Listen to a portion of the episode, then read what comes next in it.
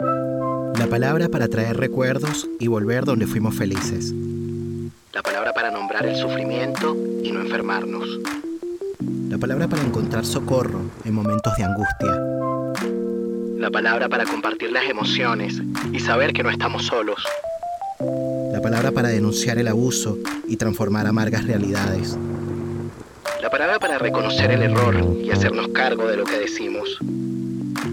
La palabra para reconocernos como similares en las diferencias. La palabra para nombrar el amor y hacerlo efectivo en el vínculo. Damos la bienvenida a un nuevo episodio de La Palabra y el Vínculo. Hoy estamos con Sofía Villar. Sofía Villar estudió en Bogotá Psicología Clínica de Orientación Psicoanalítica. Luego cursó en Buenos Aires una maestría en pareja y familia desde un enfoque psicoanalítico vincular su formación profesional vino acompañada de un proceso migratorio, de la aventura de conocer y desconocer, desaprender costumbres para adquirir nuevas, de ir creando nuevos vínculos que le hicieron comprender lo que significa desprenderse de las personas más queridas y significativas, tolerar las ausencias, las distancias. Hoy se encuentra ejerciendo como psicóloga en Ciudad de México, es autora de Tejiendo Vínculos, un portal en Internet donde ofrece sus servicios como psicoterapeuta y además comparte reflexiones sobre la sexualidad, el amor, la vida en pareja y familia. Quise traerla a la palabra y el vínculo para pensar las condiciones que nos permiten surfear las olas de los vínculos sin que terminemos ahogados en el intento. Bienvenida, Sofía, ¿cómo estás? Muchas gracias, Nelson. Más que agradecida con esta invitación. Muy contento de tenerte, muchas gracias por haber aceptado la invitación y quería quizás partir justamente por, por tu recorrido. Eh, mientras leía tu presentación, ahí nos paseamos por distintas ciudades, por Bogotá, por Buenos Aires y también por Ciudad de México. Y me parece que en realidad has ido transitando por distintos lugares eh, y, y bueno, Em, has ido creciendo, desarrollándote como profesional en el campo de la psicología clínica, ¿no? de orientación psicoanalítica, pero también esa experiencia, digamos, profesional ha venido acompañada de un proceso migratorio, ¿no? Eh, ¿Cómo ha sido la experiencia? Qué bonito lo que tú me recuerdas, porque ahorita que estabas narrando todo esto, me hace acordar de, de mis inicios, digamos, de dónde vengo. Y, pues yo nací en un pueblito que se llama La Plata, Huila, eso es en Colombia. Y allá estuve mis primeros años de vida. Luego ya cuando pues eh, quise profesionalizarme, mm, me fui a estudiar a una ciudad cercana que se llama Neiva. Y ahí fue donde estuve estudiando psicología. Eh, después de un tiempo de estar ahí, pues ya me fui para Bogotá, que es la capital de Colombia. Y ahí fue donde hice mi especialización en psicología psicoanalítica, ¿no? De orientación psicoanalítica, porque el psicoanálisis desde siempre como que, bueno, desde que estaba en el pregrado en psicología, eh, me atraía mucho. De hecho, había un grupo, pues un grupo que armamos entre, entre profesores y estudiantes, un grupo independiente, que se llamaba Vínculo Psicoanalítico. Y bueno, allá hacíamos lecturas, compartíamos, nos reuníamos cada miércoles. Y bueno, ahí surgió mi interés por, por las lecturas de psicoanálisis. Eh, y bueno, ya después lo que te digo, hice mi formación en Bogotá. Eh, y como siempre, me movía como esta curiosidad por aprender cada vez más y más y más. Y ya estando en Bogotá, también eh, estando en un congreso de, de psicoanálisis, fueron unos psicoanalistas argentinos al, Congreso. Estaba Isidoro Berenstein. Imagínate, ¿en qué año eh, fue esto? Uy, yo, era el Congreso de FEPAL, pero ¿tú crees que eso fue que como en el 2011, yo creo, bueno, como 2010, algo así, no bueno, para quienes nos están escuchando, no, no, es un poco como para situarme en el tiempo, porque claro, Berenstein ya no está con nosotros, lamentablemente, y para quienes nos oyen, Isidoro Berenstein es un psicoanalista argentino que ha sido muy importante para el desarrollo de una teoría clínica específica, que llamamos teoría clínica vincular, que es la que de alguna manera se utiliza para trabajar o abordar parejas y familias, ¿no? Y bueno, y también grupos e instituciones. Entonces, Isidoro Berenstein junto con Janine Puyet, son, digamos, unas referencias claves dentro del psicoanálisis, no solamente para Latinoamérica, sino también para Francia. Eh, así que, bueno, un poco como para que la gente se sitúe, ¿no? Entonces, esto fue, en el 2011 aproximadamente. Yo diría que entre 2010 y 2011, porque fue la época en la que yo, bueno, no sé, la verdad, esto de las fechas no, no, creo que entre 2011 y 2012 estuve en Buenos Aires, ¿no? Entonces yo creo que sería un poquito antes. Sí, alcancé a, o sea, a ese congreso fue Isidoro Bernstein, yo lo escuché y para mí fue bastante impactante en el sentido de cómo así, esto del psicoanálisis también se, se puede abordar desde la familia, desde la pareja, que es esto de la familia inconsciente, o sea, eso para mí era una novedad y escucharlo a él y bueno, él ahí en esta presentación me acuerdo que hacía sus, sus representaciones gráficas de la estructura familiar inconsciente, yo no entendía mucho, pero como que yo decía, yo quiero como aprender de esto, ¿no? Entonces empiezo a averiguar sobre este programa académico, porque ahí pues llevaron información de, de la institución y, y, me dio por averiguar más, vi el currículum, todo lo que consistía la maestría en familia y pareja. Y dije, pues bueno, voy a postularme, nada pierdo con hacerlo. Así mismo me pasó cuando hice, eh, la, me presenté para, para la especialización. Y pues resulta que a mí la entrevista me la hizo Isidoro.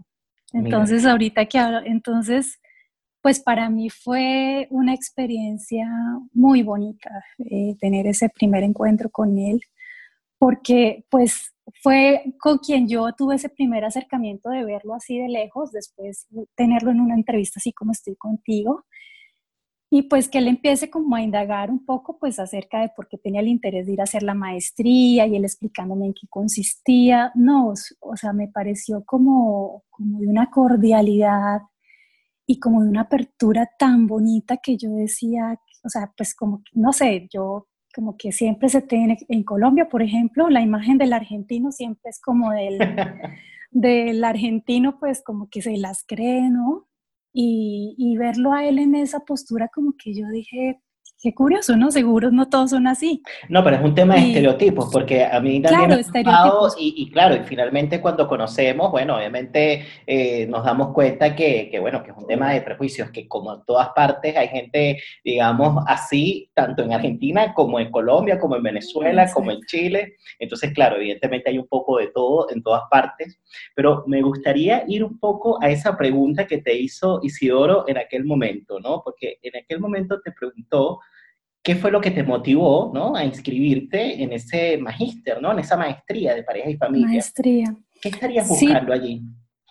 Pues imagínate que yo en esa época trabajaba en una institución en Colombia, eh, muy, muy reconocida a nivel nacional porque se encarga de la protección de la niñez, pero pues se trabaja con familias. Y la mayoría de casos, yo estaba en, eh, aunque, aunque vivía en Bogotá, trabajaba en una zona cercana a Bogotá, que, era, que es una de las zonas más vulnerables. Eh, mm, socio, socioculturalmente, ¿no? Es, es, una de las zonas donde hay muchos flagelos sociales, eh, muchas dificultades y pues esto también se reflejaba en las familias. Entonces, eh, ahí empecé a atender muchos casos de, familias, por, por, decirlo de alguna manera, disfuncionales, eh, familias con muchos conflictos, con muchas problemáticas y, parejas también con, con, procesos controvertidos acerca de la custodia y la crianza de los hijos.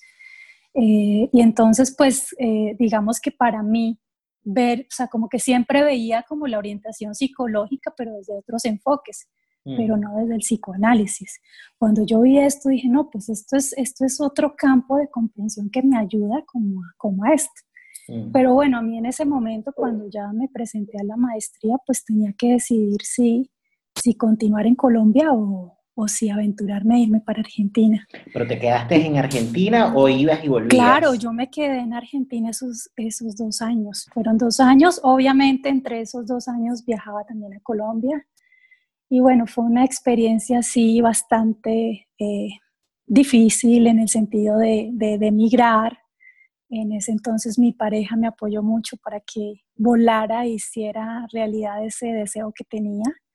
Y, pues fue también un desafío también para, para la pareja, para, para todo lo que significa enfrentar nuevos retos en, tierras lejanas porque tú nunca sabes con qué te vas a encontrar hasta que realmente pisas un nuevo territorio y te adaptas a, la cultura, a las costumbres, bueno, a todo, ¿no? Mm. Sabes que, mientras hacía la presentación, ¿no? decías que em, parte de lo que significa un proceso migratorio tiene que ver con abrirse a una aventura, ¿no? con conocer y desconocer a la vez. Eh, eh, y cuando decimos desconocer, mm, nos referimos quizás al hecho de lo que significa de pronto em, quizás desaprender algunas cosas eh, que son a veces necesarias como para poder insertarse. Yo no sé si quizás echando la mirada hacia atrás, ¿no? En, retrospectiva, podríamos, no sé si de pronto pensar en lo que te dejó, ¿no? ¿Cuál fue la marca, digamos, que quedó de aquella experiencia con Buenos Aires, pensándolo en un sentido amplio, ¿no? No solamente lo que significó la experiencia con la maestría, sino más bien con lo que significó habitar otro espacio, ¿no? Otra cultura, otra gente, conocer otra gente. Pues es, es, es una experiencia que sin duda eh, llega y, y cambia muchos aspectos. Y uno podría decir en qué aspectos en particular me cambió, pero sí sentí que cuando llegué a Colombia ya no me sentía la misma. Y era muy extraño, o sea, sentirme extraña en mi tierra. Llegar y sentirme como que, como, como un poco desarraigada en el sentido de que no es que me, me olvide de mis raíces, no, porque amo a Colombia y siempre que tengo la posibilidad, eh, o sea, hablo de, de, lo que para mí significa mi tierra, mis seres queridos, eh, todo lo que conlleva, pues, eh, o sea, son mis raíces, pero de alguna manera como que, que hay cosas que, que, cuando tú tomas distancia ya las ves desde otro lugar. Y hay cosas que cuando tú dejas de, o sea, pensando en la comida, ¿no? Eh, que tú dejas de probar y cuando llegas a probarlas te saben distinto. Hay unas que tú dices, ay, añoraba este sabor, ¿no? Pero hay otras que tú dices, ay, ya me sabe como extraño. Y es, es un juego curioso porque fíjate que ahorita que estoy acá en México es muy raro, o sea, a veces como que me gustan cosas de aquí, a veces extraño cosas de Colombia, a veces voy a Colombia y esas cosas que, que extrañaba ya no me saben igual porque ya tengo ciertos sabores que me gustan de acá donde estoy. Entonces es, es, es, bien extraño porque es como esto que tú dices, ese poder eh, irse viendo en esos cambios, en esas acomodaciones, en ese conocerse y desconocerse según los procesos que uno va transitando. Entonces, eh, esto es lo bonito que tiene mirar, como que, como que vas cambiando un poco de piel, vas, vas nutriéndote de nuevas experiencias, tomas cosas que, que te parecen útiles, hay otras como que con las que no, no, no compartes y pues no las adoptas. Eh, hay cosas que inevitablemente como que para ser parte de la cultura necesitas como empezar a, utilizar ciertos códigos, mm. eh, pero lo que te digo, la esencia, la, la, esencia, la raíz, pues sigue ahí presente y, y va y te acompaña a cualquier lugar donde vayas. Mm. ¿Y cómo fue este cambio, digamos, de Buenos Aires a México? ¿Por qué te fuiste a México? Bueno, en, o sea, yo no es que de Buenos Aires me fui para México, es que yo ah. terminé la maestría, llegué a Colombia y justo cuando llego a Colombia, mm, a mi esposo le, hacen una oferta para, venirse para México y, y yo le digo, bueno, pues frente a esto de, la migración, si ya migré una vez, o sea, estoy en el momento perfecto para volver a hacerlo, porque todavía no estoy otra vez acomodada en Colombia, estaba así como medio. Duré como unos meses, yo te podría decir que unos 8 o 10 meses en Colombia y ya, pues migramos, fueron como coincidencias, ¿no? Y mm. ya aquí pues llevamos como 6 años, ya casi 7. Imagínate. Y, así va pasando el tiempo. ¿Cómo ha sido la experiencia con México, no? Y bueno, y en este último tiempo han habido temblores fuertes allá. ¿Has visto, bueno, eh, increíble? ¿Te has visto afectada por eso? En el sentido, o sea, ah, digamos, donde vives ha pasado algo. Eh. Claro, claro, fíjate que, que hace, cuando fue el terremoto, ya no, o sea, te digo, yo para las fechas como que no las tengo muy presentes, pero hace como tres años creo, Eh, fue muy fuerte y, pues el, nivel de daño, eh, allá en Chile también, ¿no? El, nivel de daño que hubo fue muy fuerte, digamos, eh, no se veía eso hace más de 30 años acá en Ciudad de México, que impactara tanto, porque es una ciudad que ya está muy preparada para, para los sismos, pero el nivel de, de, de sismo que hizo, o sea, fue una escala muy grande y sí generó muchos daños. En esa época yo me acuerdo que hicimos un grupo, bueno, un grupo de psicólogas hicieron acompañamiento y entonces yo lo que pude hacer en ese momento, pues yo no podía salir porque en ese tiempo tenía mi, hijo muy pequeñito, estaba bebecito. Entonces yo lo que les ofrecía a ellas es que les hacía un espacio de acompañamiento a ellas como psicólogas, ¿no? Y fue muy interesante porque, porque es como todo el efecto psíquico que también genera mm. un movimiento eh, telúrico, ¿no? O sea, así como se rompen estructuras en, los, en los edificios, también se rompen estructuras mentales. Eso que a veces tú crees que a veces tienes tan sólido o tan fijo, eh, la experiencia de vivir es como, como sentir que, la vida es un instante, es un ratico, y, y, no sabes, ¿no? Y entonces eso, eso te sacude, genera una serie de, emociones muy fuertes y poder entender como todos esos procesos emocionales que se viven también ante, ante un movimiento así, pues es, es bastante, para mí fue una experiencia nueva porque, porque digamos que acá tiembla mucho, pero hace poquito también eh, hubo otro y, y es como que, que, cuando pasan ese tipo de cosas, es como lo diminuto que te ves pero también como esa fluidez de la vida que tú no sabes en qué momento, pues ya se termina tu vida, ¿no? O sea, es, como un poco como esa transición entre la vida y la muerte. Es increíble porque mientras utilizabas, o sea, mientras describías todo esto, utilizabas algunas palabras que me hacían pensar mucho en lo que sucede de pronto al interior de una pareja, ¿no? Cuando de pronto está en conflicto, ¿no? Cuando de pronto está en crisis y, bueno, utilizaste la palabra terremoto, eh, utilizaste la palabra fragilidad, eh, que se rompe una estructura, eh, y luego hay que ver, digamos, qué se hace con eso, ¿no? Y quizás ahora entrando un poquito ya en materia, ¿no? pasando a otro punto que tiene que ver con lo que has hecho, ¿no? digamos, en tu trabajo como, como psicóloga clínica y terapeuta de pareja y familia. Desde tu perspectiva, eh, ¿qué crees tú que, que puede de alguna manera facilitar o de qué manera una pareja puede quizás rearmarse después de haber pasado quizás por un momento de terremoto eh, en la relación eh, y quizás partiendo ya desde, desde el supuesto de que hay deseo de seguir, ¿no? Porque esa es otra. Puede ser que, haya un terremoto, que, se quiebre algo importante, por ejemplo, un pacto, ¿no? Una manera de estar juntos, un acuerdo.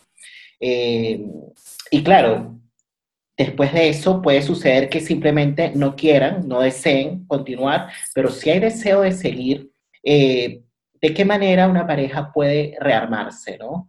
Eh, ¿De qué manera se puede restituir un vínculo después de un fuerte terremoto, ¿no? Utilizando la metáfora del terremoto, hay, hay estructuras que, que pueden, ser, eh, pueden ser reparables, no sé si es, pueden eh, generarse unas nuevas bases y, construir sobre lo que, lo que quedó, pero hay otras que sí se tienen que demoler por completo. Ahí la pregunta importante es, ¿qué quieren hacer juntos? ¿no? y en este caso, ¿qué quiere hacer la pareja?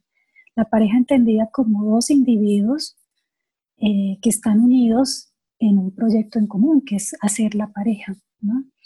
Y uno de los motivos por los que generalmente la gente acude a consulta y de lo que yo primero les pregunto es, ¿los dos quieren? ¿Los dos están dispuestos?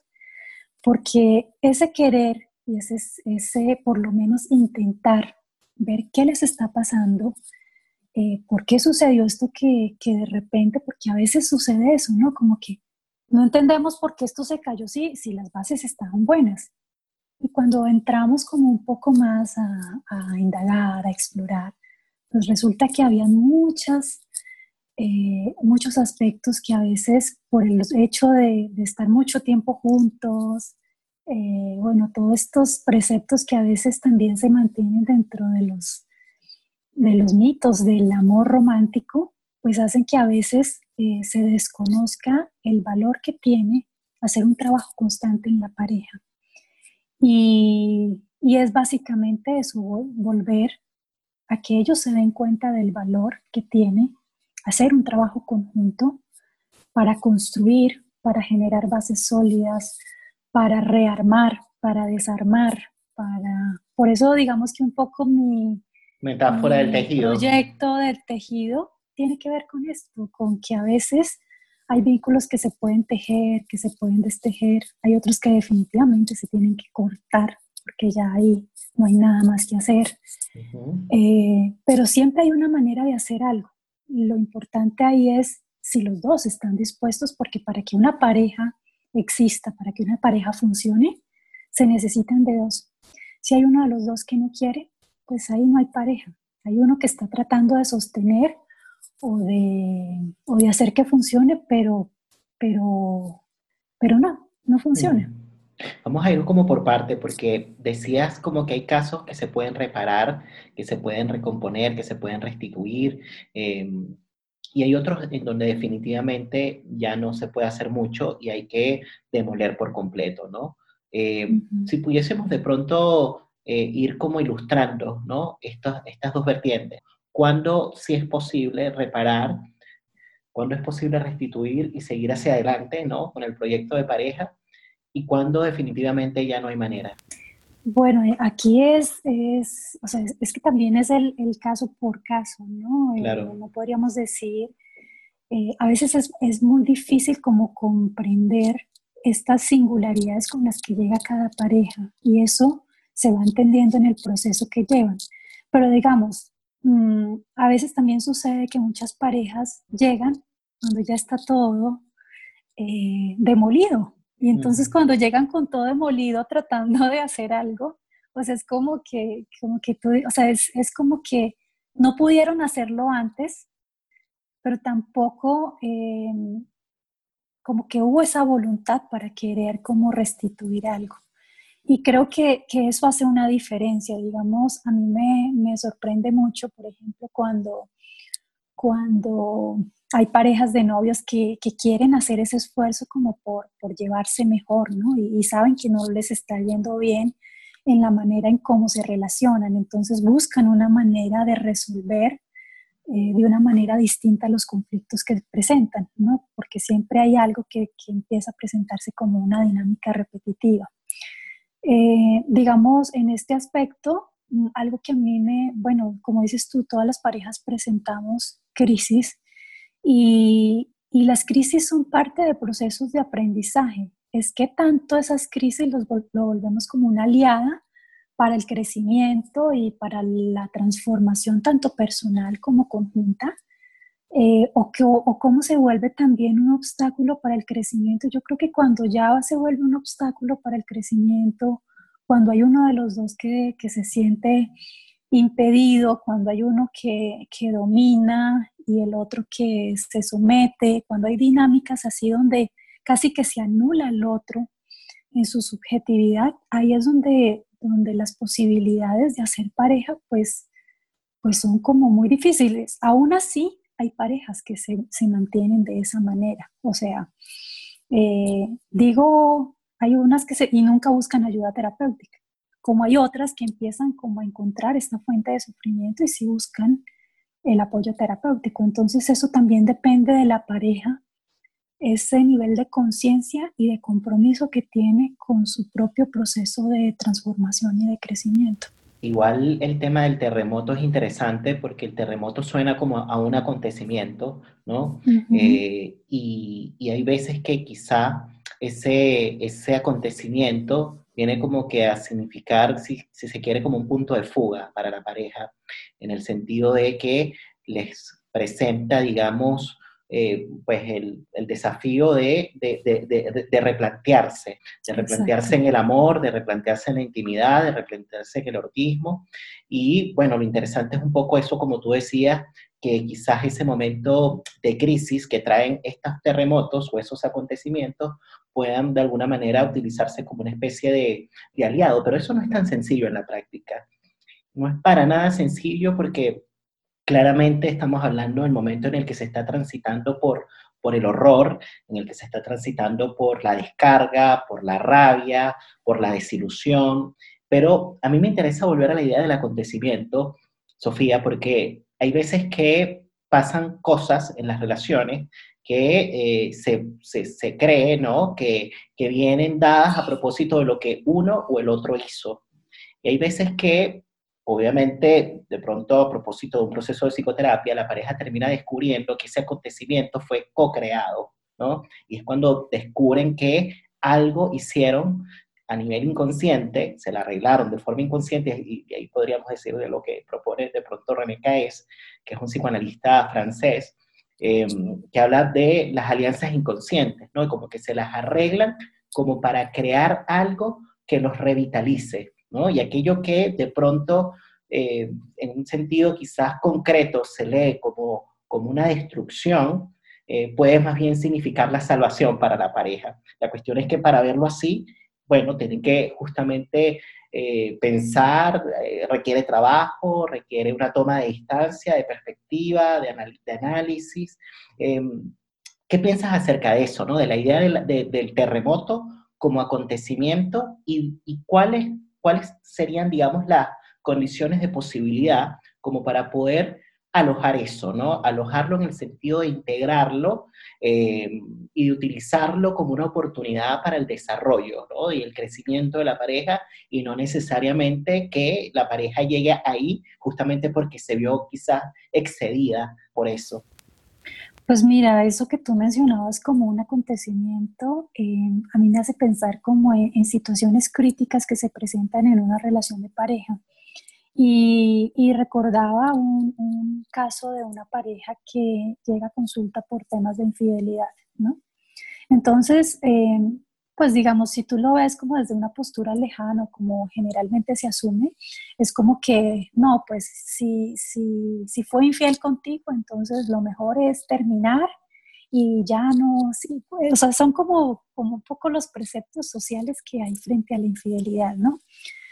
Eh, pero bueno, esta pareja llega eh, por una situación de infidelidad y como en el mismo proceso ellos se van dando cuenta de cómo esta situación de infidelidad, que fue muy dolorosa para los dos, porque a veces se piensa que solamente quien eh, vive la experiencia de dolor es, es la persona que, a la que le fueron infiel, ¿no?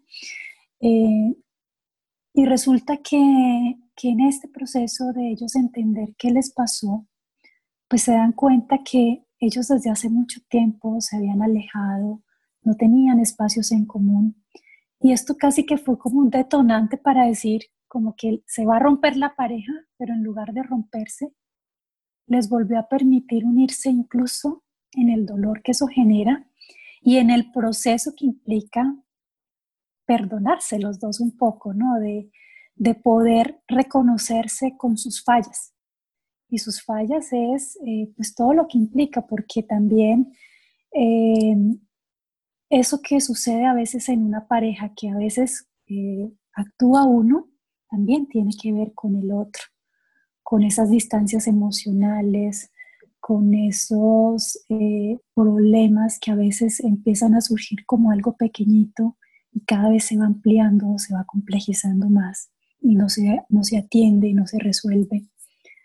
Eh, y la verdad es que algo de lo que, de lo que sucede es que nosotros eh, no tenemos un proceso eh, formativo para, para ser pareja, ¿no? O sea, lo vamos aprendiendo de nuestras experiencias, de los modelos que tenemos, de nuestras figuras más importantes, de, de lo que vamos experimentando, pero, pero realmente, pues eh, la experiencia un poco va siendo a partir de lo que tú vas construyendo con el otro.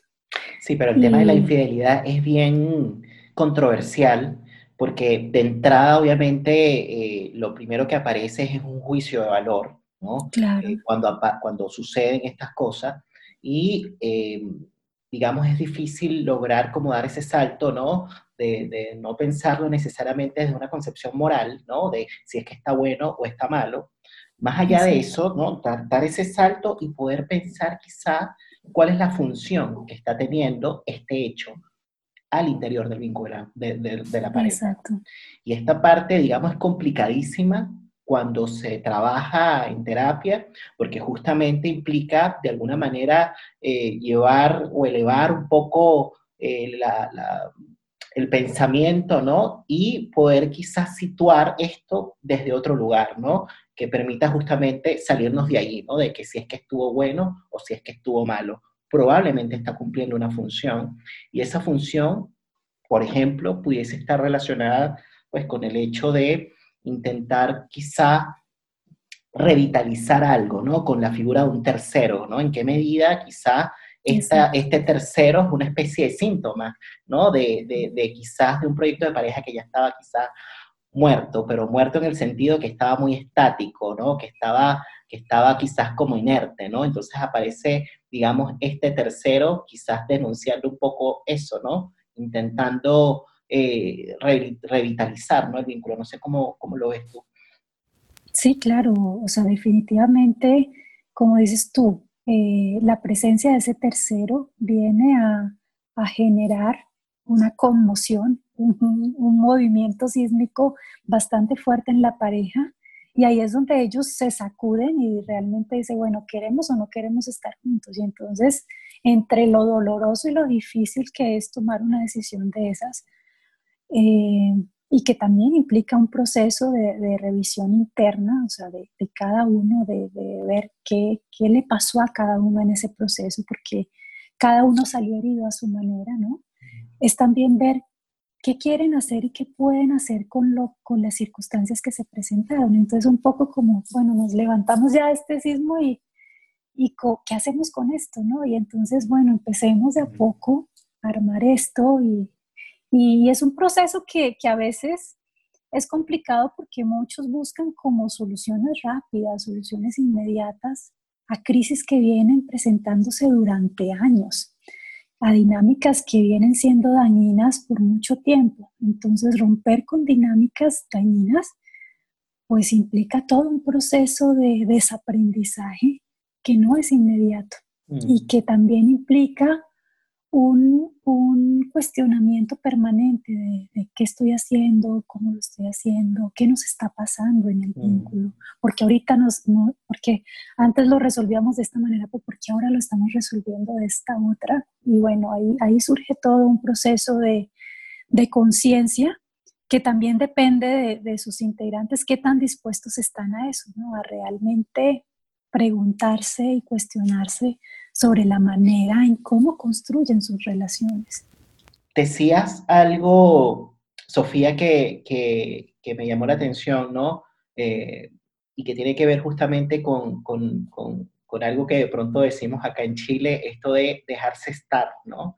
Dejarse estar, que significa como dejarse llevar, diría en Venezuela, como van pasando los días y sabes que hay algo, ¿no? hay algo que incomoda, hay algo que molesta, hay algo que no te produce satisfacción del todo, no te produce placer, pero lo dejas pasar y lo, dejas pasar y lo dejas pasar, ¿no? Y que llega un punto en que justamente eh, se perpetúa, ¿no? Y se, está, y se instala como una dinámica.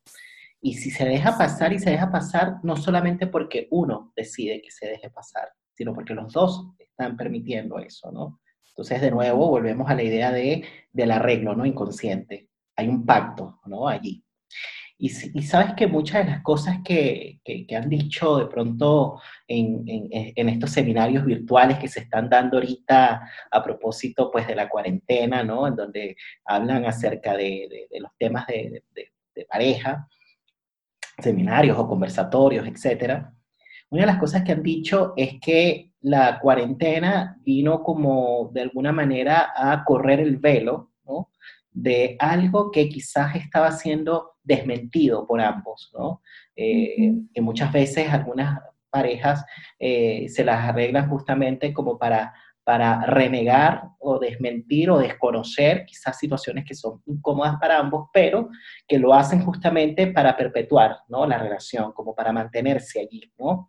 Eh, entonces, claro, como que la cuarentena no es que agrava los conflictos, es que la cuarentena más bien a lo mejor terminan quizás corriendo el velo, ¿no? De algo que está como tapado, que está bajo, debajo de la alfombra. Y claro, cuando eso sucede, si hace mucho tiempo una pareja está como como, en ese dejarse estar, cuanto más tiempo pasa, más posibilidades hay de que cada uno se quede como encerrado en lo suyo. Y es como cuando hablamos de los repliegues, que están como atrapados, sí. Como atrapados, pero, pero atrapados en su narcisismo, diría.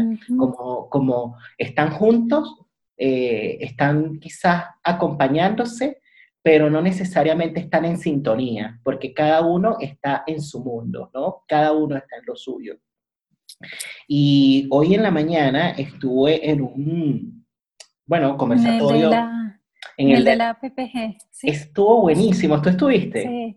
Estuvo increíble y hablaron justamente, y hacia allá quería ir, porque utilizaron un término, un concepto de, de Janine, eh, de Janine Puyet, que es una psicoanalista eh, de pareja y familia, eh, un concepto que se llama reconocedor privilegiado, y me llamó muchísimo la atención eh, porque, bueno, decían que muchas veces pasa que cuando una pareja no necesariamente encuentra el reconocimiento del otro, a la larga se puede producir, digamos, un sentimiento, digamos, de, eh, de, claro, te puedes sentir como desconocido por el otro, ¿no? Puedes sentir que este otro está siendo indiferente, ¿no? Y justamente por ejemplo, uno de los destinos que puede después desencadenar eso puede ser justamente la infidelidad, por poner un ejemplo, ¿no? como que se me ocurrió. Eh, si, si, pudiésemos hablar un poquito acerca del tema del reconocimiento, ¿no? De qué importante es el reconocimiento justamente como para lograr quizás que una pareja pueda mantenerse, mantenerse fresca, viva. Sí, es que eh, aquí es importante como, como cómo ubicar esto, esto que tú mencionas, cómo para que una pareja funcione, o sea, no podemos eh, pensar en que una pareja esté libre de conflicto. Lo que hace a una pareja es, es el conflicto, digamos. Ahí la diferencia que a mí me parece importante marcar es cómo resuelven esos conflictos, cómo se enfrentan a esas dificultades o a esas adversidades que se presentan en el diario vivir, en la cotidianidad de la pareja porque siempre un encuentro con otro eh, nos lleva a un proceso mm, de conocimiento y de desconocimiento de, sí mismos y del otro. Y a veces eso es lo que no estamos dispuestos, como a, como a quitar esos velos de, lo que me imagino del otro y no a ver lo que realmente está pasando, ¿no? Entonces, esto que a veces eh, se presenta, que tiene que ver mucho como con las idealizaciones o las representaciones que se hacen del otro. No, pero es que al principio éramos así de, y era muy lindo o era muy linda y, ya no somos así, y entonces yo quiero que vuelva a ser así, ¿no? O yo quiero que cambie.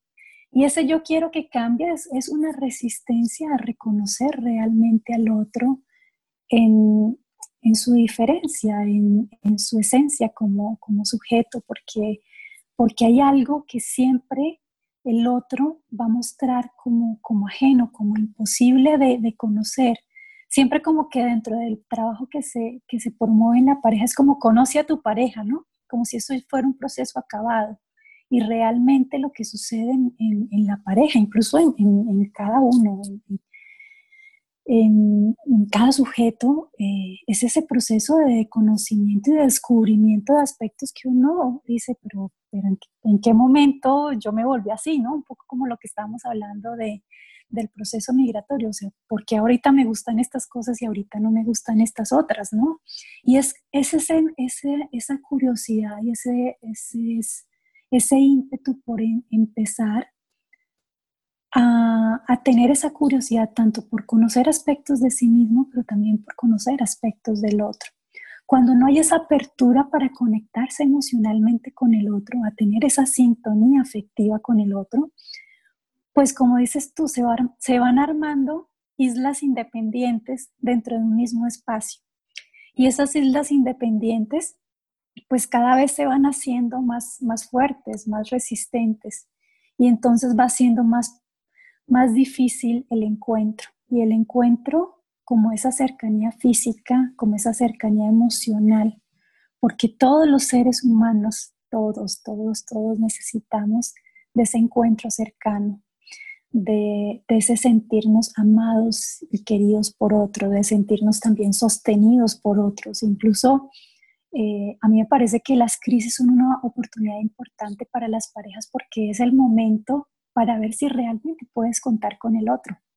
Y si el otro no está ahí, pues eh, te puede generar más desconfianza o más inseguridad, pero es justamente eso lo que te va dando como, como un campo de conocimiento para ver qué tan disponible está o no el otro hacia mis necesidades o mis deseos. Y no quiere decir que cumpla todas mis necesidades y deseos, sino que esté en sintonía con eso que a veces a mí me duele o con eso que a mí me gusta. Y bueno, toda la versatilidad que hay en el ser humano que implica generar un encuentro con otro, que, nunca es, nunca va a haber un, un encuentro similar. Cada vínculo tiene esa singularidad y esa particularidad, pero es como a partir de ese vínculo se produce, se puede producir un encuentro significativo cuando realmente se da apertura tanto al despliegue eh, individual como a, ese, a esa apuesta y ese crecimiento conjunto que implica hacer algo juntos, proponernos hacer cosas juntos. Sabes que, que claro, obviamente como para poder em, transitar ¿no? por ese camino ¿no? y, y, acompañarse en un momento de crisis. Y, qué importante esto que decías, ¿no? Como que ahí es donde quizás se pone a prueba el vínculo, ¿no? De alguna manera, en qué medida quizás es capaz de resistir eh, ese momento, ¿no? De, terremoto, de crisis y luego sobreponerse, ¿no? Eh, que justamente, digamos, cuando las papas queman, es que nos vamos a dar cuenta justamente de, de las capacidades que tenemos de sostener eso, ¿no? Pero pensaba en, en, algo que quizás está como que a la base de que podamos tener, digamos, esa apertura, como decías tú, y pienso que eh, eh, lo resumo en una palabra que es el deseo. Tiene que haber deseo como para poder de alguna manera eh, armarse de valor y, y, y, finalmente pues hacer una apuesta, ¿no? Una apuesta por la relación. Em, ¿Qué entenderíamos por deseo en, en, en el psicoanálisis de pareja y familia? Eh, y cómo de pronto podemos diferenciarlo del amor, porque puede ser que haya mucho amor, puede ser que se quieran mucho, y aún así quizás no alcanza, parece que no es suficiente, porque quizás falta el deseo, o todo lo contrario, hay deseo quizás de restituir eso, pero parece que el amor quizás no está del todo. Bueno, quizás como para hacer una bajada ¿no? de estos dos conceptos, ¿qué sería el deseo y qué sería el amor? Pues mira, es, el, amor es un concepto que, que, se ha construido socialmente, ¿no? Eh, eh, hay, hay, algunos que se atreven como a decir eh, qué es el amor, ¿no? Y entonces empiezan como todos estos preceptos y estos conceptos generales de esto es amor, esto no es amor. Y, y bueno, de alguna manera eso ayuda como a entender muchas cosas de, en cuanto a cómo nos relacionamos con el otro, ¿no? Pero, pero esto que tiene que ver con, con, con las construcciones que se realizan frente al amor provienen de toda una construcción social, familiar, muchas conscientes y demasiadas inconscientes eh, que están instaladas y, y, pues continuamente repetimos, ¿no? O sea, por más que queramos, eh, repetimos muchos modelos de, lo que es, el amor, de lo que es la vida en pareja, eh, de, qué, de que está bien visto, de que no está bien visto. Eh, bueno, y todos estos códigos acerca de lo que significa ser y hacer una pareja, ¿no? pero, pero digamos, en cuanto a lo que tú hablas del deseo, esto tiene que ver más con una, con una con una cualidad muy singular, con esto que tiene que ver con el, pues ese, ese, eso que, no es, eso que no es programable, eso que no está dentro de un esquema eh, específico, sino que surge como, como una motivación interna, ¿no? Y una motivación interna que a veces, digamos, pasa mucho, como, como tú lo mencionabas, en relaciones de, pareja, que aunque quieren continuar juntos, hay algo que, que, los mueve hacia un lugar distinto y como que insisten y vuelven a insistir y tratan de, de hacer sostener una relación y, y, realmente lo que no se han dado cuenta es que el deseo de pronto ya no está ahí. Y poder darse cuenta y descubrir que en uno de los dos ya no está el deseo, porque es que para que exista una pareja se necesitan dos, pero para que ya no exista una pareja, pues puede ser que alguno tenga ganas y el otro no, ¿no? Y cuando digo tenga ganas es como ese impulso vital que, que te lleva a realmente mm, querer hacer cosas, como que te mueve a hacer cosas. Y, y muchas parejas eh, caen en esto, en esto de, de, no preguntarse si realmente esto es algo que, que, los mueve. A veces muchas parejas se mantienen más por el formalismo y por la, por la convencionalidad de la familia, eh, los hijos, los, la sociedad, claro. los estándares, pero realmente el deseo va por otro lado. Y entonces, como dices tú, se escapa, se escapa por otro lado. Entonces, eh, ese, ese escape es como una manera de romper eso que ya hace tiempo está roto desde el propio deseo, ¿no? Sí, que puede ser una oportunidad para repactar también, para hacer algo distinto. Pero sabes que, claro, hay veces que se tiene la fantasía de que el deseo es algo quizás del todo o nada, ¿no? Como que si funcionara así, de que si está o no está. Y me parece que el deseo, y esto es algo que, que propone Miguel Spivakov, que es un psicoanalista argentino de pareja, Em, y claro que el deseo es fluctuante, que el deseo oscila, que a veces el deseo irrumpe, como decías tú, que el deseo tiene que ver con lo no programado y que el deseo no lo podemos gestionar, ¿no? puedes suponer querer estar con alguien, pero a lo mejor quizás inconscientemente no deseas estar con ese alguien y eso es algo que no puedes manejar. Entonces, pensaba en eso, ¿no? Como lo importante que es para las personas que nos puedan estar escuchando en este momento, que puedan de pronto eh, tener como una comprensión, ¿no? Acerca de lo que entendemos por deseo desde el psicoanálisis, entendiéndolo justamente como algo que es fluctuante, que oscila y que no hay deseo sin conflicto, también decimos nosotros, ¿no? Como que todo deseo supone una contradicción.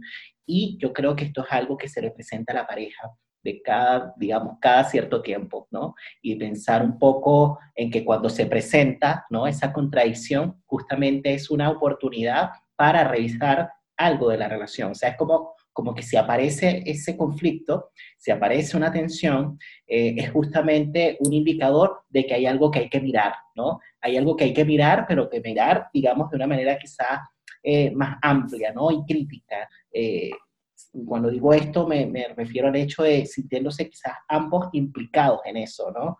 No viéndolo necesariamente como algo que se da de pronto porque uno hizo algo o el otro hizo otra cosa, sino por algo que están creando los dos.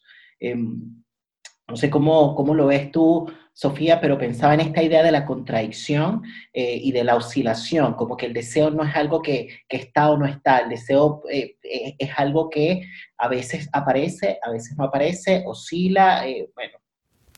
Sí, es, es, es, no es capturable, ¿no? O sea, es algo que, que se escapa, es algo que, que también puede ser que en algún momento yo, yo, quisiera como hacer la aclaración como que no es algo que, ah, yo deseo esto, entonces voy a hacer esto, ¿no? Eh, eh, no está como desde esa línea, como desde lo que me motiva a hacer, sino desde, desde lo que surge internamente. Y entonces, eh, por eso es importante en un trabajo de pareja que las parejas, que las personas que están implicadas en el vínculo se pregunten a sí mismas qué quieren, qué están dispuestas a hacer por el, por el vínculo, pero más que se pregunten es que también puedan revisar qué es lo que están haciendo, porque es que en ese hacer cosas, a veces lo que, no, lo que se dice contradice lo que, lo que hacen, ¿no? Y entonces hay que ver todo eso, todo lo que pasa en esas eh, dificultades en las relaciones de pareja que muchas veces hablan eh, por otros medios, por otras vías. El, cuerpo habla de una manera impresionante. Eh, los malestares que surgen en las parejas hablan de lo que es necesario atender. También los malestares también hablan dónde está el deseo, ¿no? Entonces, eh, yo creo que ahí es muy importante que las parejas reconozcan el enorme trabajo que sugiere hacer pareja, porque se requiere, como dices tú, no es entrar en esa dinámica culpabilizante de quién tiene más la culpa que quién, ¿no? Sino comprender qué, hacemos los dos y qué podemos hacer los dos para hacer que este vínculo funcione, que este vínculo opere de una manera distinta. Y para eso eh, mm, es muy importante también que en ese, en ese vínculo que se crea, en ese vínculo que se construya, hay también ciertas renuncias y esas renuncias tienen que ver también con una renuncia a aspectos muy narcisistas, ¿no? Que tienen que ver con primero yo, segundo yo y tercero yo y poder pensar en qué es lo bueno para los dos, para lo que queremos construir entre los dos. En ese entre hay aspectos que también el, eh, cada sujeto va a tener que poner sobre la balanza qué aspectos cede, qué aspectos no, pero que aporta realmente a la construcción del vínculo. Sabes que ahora que utilizas esta palabra renuncia, pensaba en los límites también, ¿no? Porque hay cosas, digamos, que, digamos, podemos transar con unas cosas y con otras no necesariamente.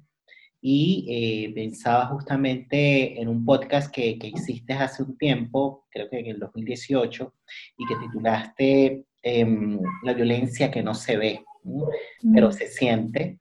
Eh, y, bueno, y tú te hacías una pregunta en ese podcast que, me parece interesante que pudiésemos quizás revisar en esta conversación y que tiene que ver con cómo se reconoce la violencia invisible, porque pensaba justamente en que hay veces se distorsionan, digamos, los conceptos y a veces creemos que para poder estar con el otro tenemos que quizás casi que enajenarnos y subordinarnos y someternos a lo que el otro quizás pide, ¿no? O el otro quizás dicta, ¿no? Y ahí nos metemos quizás, mira las palabras que estoy utilizando, de lo que el otro dicta, ¿no? Y ahí nos metemos en el tema, digamos, em, de la micropolítica, ¿no? De la vida amorosa, ¿no? De, la manipulación. De la manipulación de las relaciones de poder. Entonces, sí, ciertamente, como que estar en pareja implica ciertas renuncias, pero hay, hay, hay, que ver de qué tipo de renuncia estamos hablando, ¿no? Y conocer cuáles son los límites también. Si pudiésemos hablar un poquito acerca de la violencia invisible y de cómo reconocerla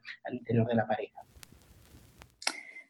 Bueno, esto es algo que, que a veces, eh, aunque se reconoce, mm, se, se continúa en una dinámica porque también operan mecanismos muy, muy inconscientes acerca de, patrones vinculares que, se han construido y que son muy, difíciles eh, de, de, construir si realmente no ha habido un proceso o un trabajo de, de hacer conciencia sobre eso que genera tanto conflicto, tanto daño, tanto sufrimiento. Eh, yo esto de la, e, ese, ese podcast de, la violencia que no se ve pero que, se siente, ese me encanta.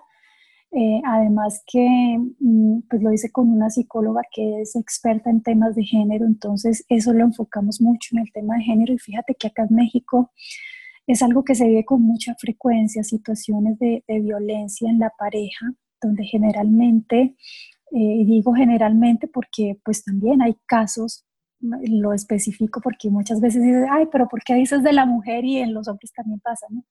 Pasa, pero la gran mayoría, digamos, acá la mayor cantidad de, de, situaciones de violencia están enfocados hacia la mujer, son casos de feminicidio. Entonces, em, pues son todo un proceso y, tienen toda una serie de, de pautas, digamos, hay incluso eh, pautas que marcan cómo va escalando esa, esa, escala de violencia, ¿no?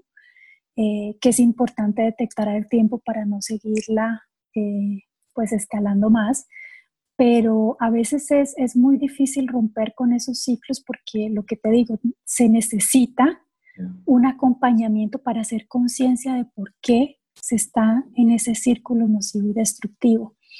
Y, y una de las primeras señales es empezar a reconocer qué es eso que se siente. Y qué es eso que a veces, digamos que también aquí se, se, se, se mezcla con temas sociales y culturales, un poco con, con esto del amor, entonces, eh, no, pues es que si te cela, entonces es porque te quiere, o sea, todo esto que son como distorsiones que de alguna manera quedan impregnadas y entonces a veces como que, como que entra un discurso por un lado y lo que se siente por otro y entonces se genera mucha confusión y a veces eh, eh, como que es muy difícil darle validez a eso que se siente. Y digo eso que se siente porque muchas mujeres eh, se sienten mal en, dinámicas de pareja donde constantemente se sienten humilladas, se sienten maltratadas, se sienten agredidas, donde el otro manipula, donde el otro somete, donde anula por completo su condición como, como mujer o, o de crecimiento personal y profesional.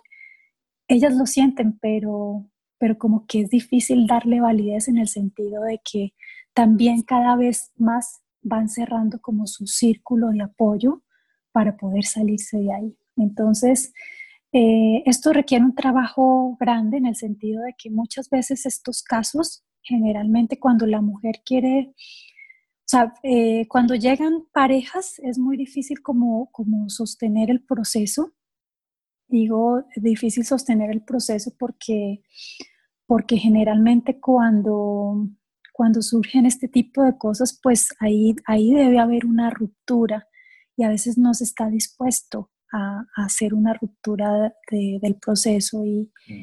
y, ahí es donde las mujeres necesitan también eh, pues hacer un proceso individual, primero de reconocimiento de lo propio, para poder también entender qué es esto que pasa a nivel de la pareja porque a veces en la dinámica de la pareja es, a veces difícil como establecer estos límites, hasta dónde eh, eh, me ama y hasta dónde como que, porque se, se, esto para que se crezca, primero un vínculo de amor y ya después del vínculo de amor viene toda esta situación de agresión. Es que se instala una perversidad vincular, claro, eh, mm. porque se instala como una perversidad vincular, en el sentido de que de manera muy progresiva y lenta, uno termina de alguna manera despojando al otro de su subjetividad, ¿no? En el sentido de em, anularlo, ¿no? o de desconocerlo. Eh, o desconocerla, ¿no? Ahorita estabas utilizando el ejemplo de, de las mujeres y quizás también pensando eh, en esto que decías, ¿no? Y, es muy cierto, ¿no? Cuando hablábamos de la violencia de género, evidentemente eh, las tasas de, femicidio son muy altas y por eso es que desde ahí pensamos más en, las mujeres, ¿no? Que se ven afectadas por esto, ¿no? Eh, y no solamente desde la subjetividad, sino desde el cuerpo mismo también, directamente sobre el cuerpo. Pero pensaba, Sofía, eh, en un libro que compiló Janine Puyet, por cierto, también, eh, que se llama La pareja y sus anudamientos. Y este es un libro en donde Janine, de alguna manera, va articulando, bueno, junto con las personas que, lo escribieron, porque ahí participaron eh, varios autores, por cierto, de, de esta misma asociación, ¿no? en la que estuvimos en la mañana, y ella articula el tema del erotismo, eh, del amor, eh, del poder, del trauma, ¿no? Como que esos son como los ejes. Y hay un artículo muy interesante, ¿no? Que tiene que ver justamente con la violencia en la pareja, en donde hablan de los distintos tipos de eh, violencia pues, que hay, ¿no? Y una de las dos categorías más amplias, ¿no? tiene que ver justamente con el hecho de que hay violencias que son asimétricas, y otras que son simétricas, ¿no? Entonces, esto que tú has descrito me parece que va en el orden de la violencia asimétrica o de lo que estamos hablando, ¿no? de la violencia asimétrica, que es la típica en la que uno se impone ¿no? sobre la otra persona, ¿no? anulándola, desconociéndola. Pero hay arreglos también distintos y que tienen que ver justamente en cómo dos personas de alguna manera retroalimentan un circuito de violencia, ¿no? Y estamos hablando de una, y en ese caso, eh, de una simetría, ¿no? En donde los dos se enfrentan eh, y, bueno, se confrontan y, y, bueno, y a la larga decían en este artículo que el destino es la muerte, ¿no? Como la muerte subjetiva y también real. Sí, o sea, esto de las dinámicas de violencia, eh, por eso es importante como el, el proceso de reconocimiento eh, desde qué lugar me posiciono ¿no? en una relación de pareja, por qué elijo estas relaciones de pareja, eh, por qué entro en estos circuitos nocivos donde, donde está el daño, donde está la destrucción, donde está la posesión, donde está el control, eh, donde está la anulación. ¿no? Y lo que he podido encontrar en mi experiencia clínica es que todas estas elecciones están relacionadas también con historias de violencia historias donde los modelos de crianza están basados también en, los malos tratos, incluso en modelos de pareja que también se violentan. Entonces, eh, por eso el poder remitirnos a, cómo han sido esos modelos de aprendizaje de, los vínculos, de, a veces no son tan, tan, tan conscientes porque porque se ven como normales, ¿no? Como que es normal tratarse de esa manera. Es, eso es una forma de amarse, ¿no? Pero cuando ya se dan cuenta que, que lo que sienten es que, que, les duele mucho, cuando lo que sienten es que sufren mucho, eh, pues ahí ya estamos hablando de, aspectos que no están siendo funcionales, que la pareja no está siendo funcional. Eh, y, es justamente sobre eso que no está siendo funcional en el vínculo porque está generando mucho sufrimiento vincular. Es donde hay que pues, eh, tomar conciencia porque lo que tú dices es muy cierto. Para que algo ocurra en una relación de pareja, hay, hay una dinámica que está construida entre dos.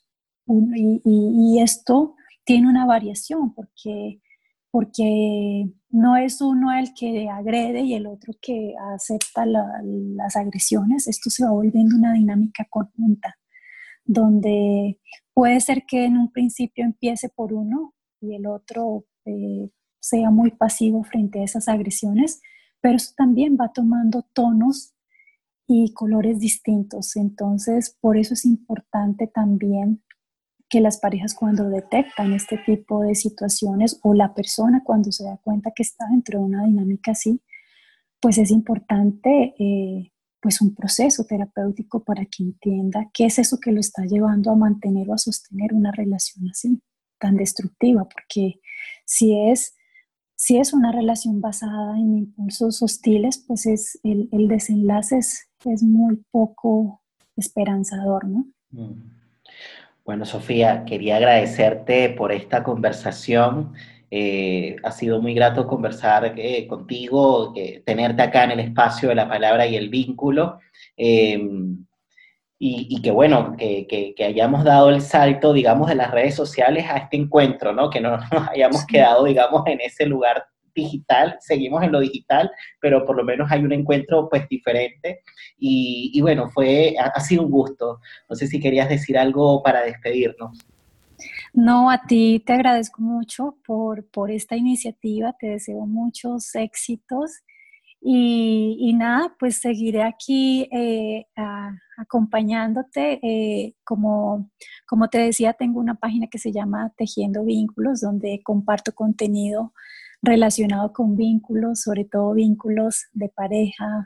Eh, y también comparto reflexiones acerca de todo esto que tiene que ver con, con cómo nos relacionamos, cómo nos posicionamos frente a, a, nuestras relaciones, que es algo importante, ¿no? Generar espacios de reflexión y de conocimiento sobre la manera en que nos relacionamos. Nunca eh, o sea, es, un aprendizaje que nunca se termina, todo lo contrario.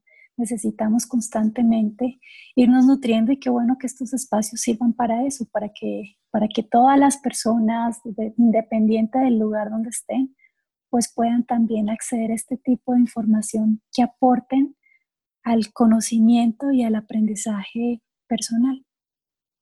Muchas gracias, Sofía. Y bueno, agradezco también a ustedes que nos han estado acompañando eh, del otro lado de la pantalla. Eh, bueno, nos estamos viendo en un próximo episodio pues, de La Palabra y el Vínculo. Chao. Chao.